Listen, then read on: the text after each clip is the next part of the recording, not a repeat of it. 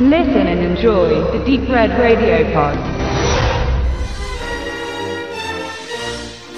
Heute bespreche ich einen Film, der eher untypisch ist für Deep Red Radio und sehr schwer unter normalen Genrebereichen einzuordnen ist. Der Film ist in Anführungsstrichelchen und äh, umstritten. Man kann sagen, das ist ein Film, den man entweder total ablehnt oder heiß und innig liebt.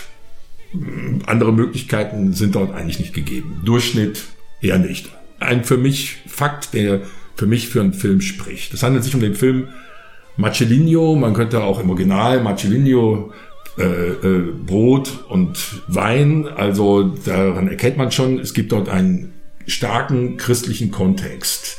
Der Inhalt des Films ist so, dass ein von Fernando Rey, aber in einer frühen Nebenrolle gespielter Mönch, äh, entgegengesetzt zu einer Prozession in ein Dorf geht, zu einem sehr kranken Mädchen. Man sieht den, es wird nicht näher definiert, was sie hat, aber man sieht den sorgenvollen Blicken der Eltern an, dass es sich nicht um eine Grippe handelt, sondern eher was Ernstes ist. Und er erzählt ihr eine Geschichte, nämlich die Geschichte von Marcellino. Diese Geschichte spielt in einem Kloster, äh, fängt spielt etwa im, um 1850, 1860 in Spanien, Südspanien wird alles nicht näher definiert, ist aber verhältnismäßig, sagen wir mal, regional einordnbar. Und äh, dieses Kloster ist zerstört worden im Krieg. Die Bauern haben sich befreit und das Kloster, das, dieses große Gebäude, war kein Kloster, das war einfach ein großes Gebäude, ist inzwischen eine Ruine. Dann kommen drei Mönche eines Tages vorbei vom Franziskanerorden und bitten den Bürgermeister, es wieder aufbauen zu können, um dort eben einzuziehen. Der Bürgermeister erlaubt es, kurz und gut. Das Kloster wird gebaut, oder besser, das Gebäude wird wieder aufgebaut. Das Kloster zieht dort ein. Es kommen insgesamt zwölf Mönche und die leben dort ganz alltäglich. Bis eines Tages ein Säugling vor ihrer, vor ihrer Tor liegt. Ein kleiner Junge. Die Mönche verlieben sich quasi sofort in den kleinen Jungen und möchten ihn auch bei sich bewahren. Ähm, hier fängt schon mal der Subtext an, der nicht zu unterschätzen ist. Das Ganze spielt also in der Franco-Ära in Spanien, ist von Ladislau Weida gedreht worden, ein sehr, sehr bekannter, damals ungarischstämmiger Regisseur, der auch sehr viel in Deutschland gedreht hat. Am bekanntesten sein Film Es geschah am helllichten Tag mit Heinz Rühmann, aber auch Ein Mann geht durch die Wand mit Heinz Rühmann.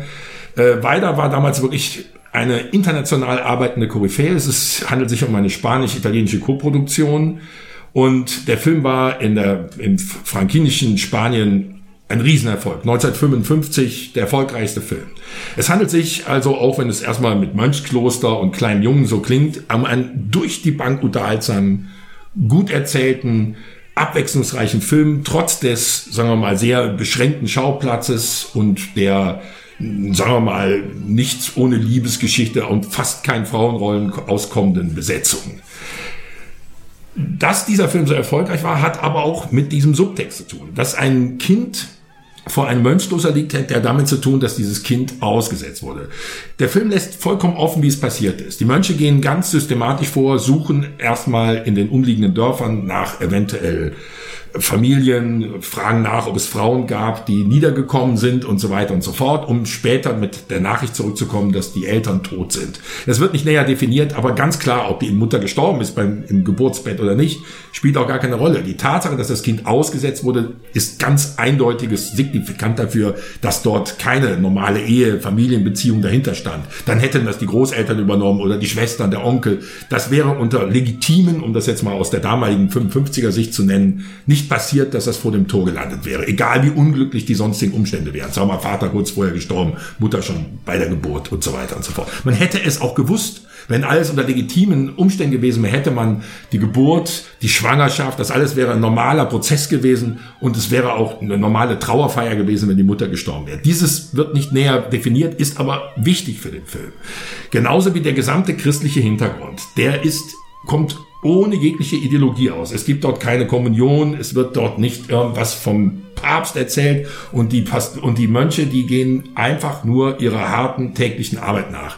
Und der Kleine, der Marcellino, ein Fünfjäger, der, keine Ahnung, ob der junge Darsteller damals auch fünf, sechs oder sieben war, jedenfalls sieht er nicht älter aus, der macht das ausgezeichnet. Das ist einfach eine, ein natürlicher Umgang, der aber natürlich wiederum, natürlich, natürlich, der bei Menschen, die mit diesen christlichen Symbolen Probleme haben, äh, sicherlich trotzdem äh, Schwierigkeiten hervorruft. Deshalb sagte ich gleich, es gibt, man kann ihn auf dieser Ebene ablehnen, wenn man es grundsätzlich ablehnt. Wenn man es nicht ablehnt, kann man diesen Film nur lieben. Das muss man einfach so deutlich sagen. Er ist von Anfang bis Ende großartig erzählt, in sich konsequent, hat Persönlichkeiten ohne kommt auch mit einem gewissen gut-böse Schema her, aber ohne irgendwie ins Extreme zu gehen und hat vor allen Dingen diesen Jungen, der so einen natürlichen Umgang hat mit Gott, der es jenseits jeder religiösen Ideologie ist.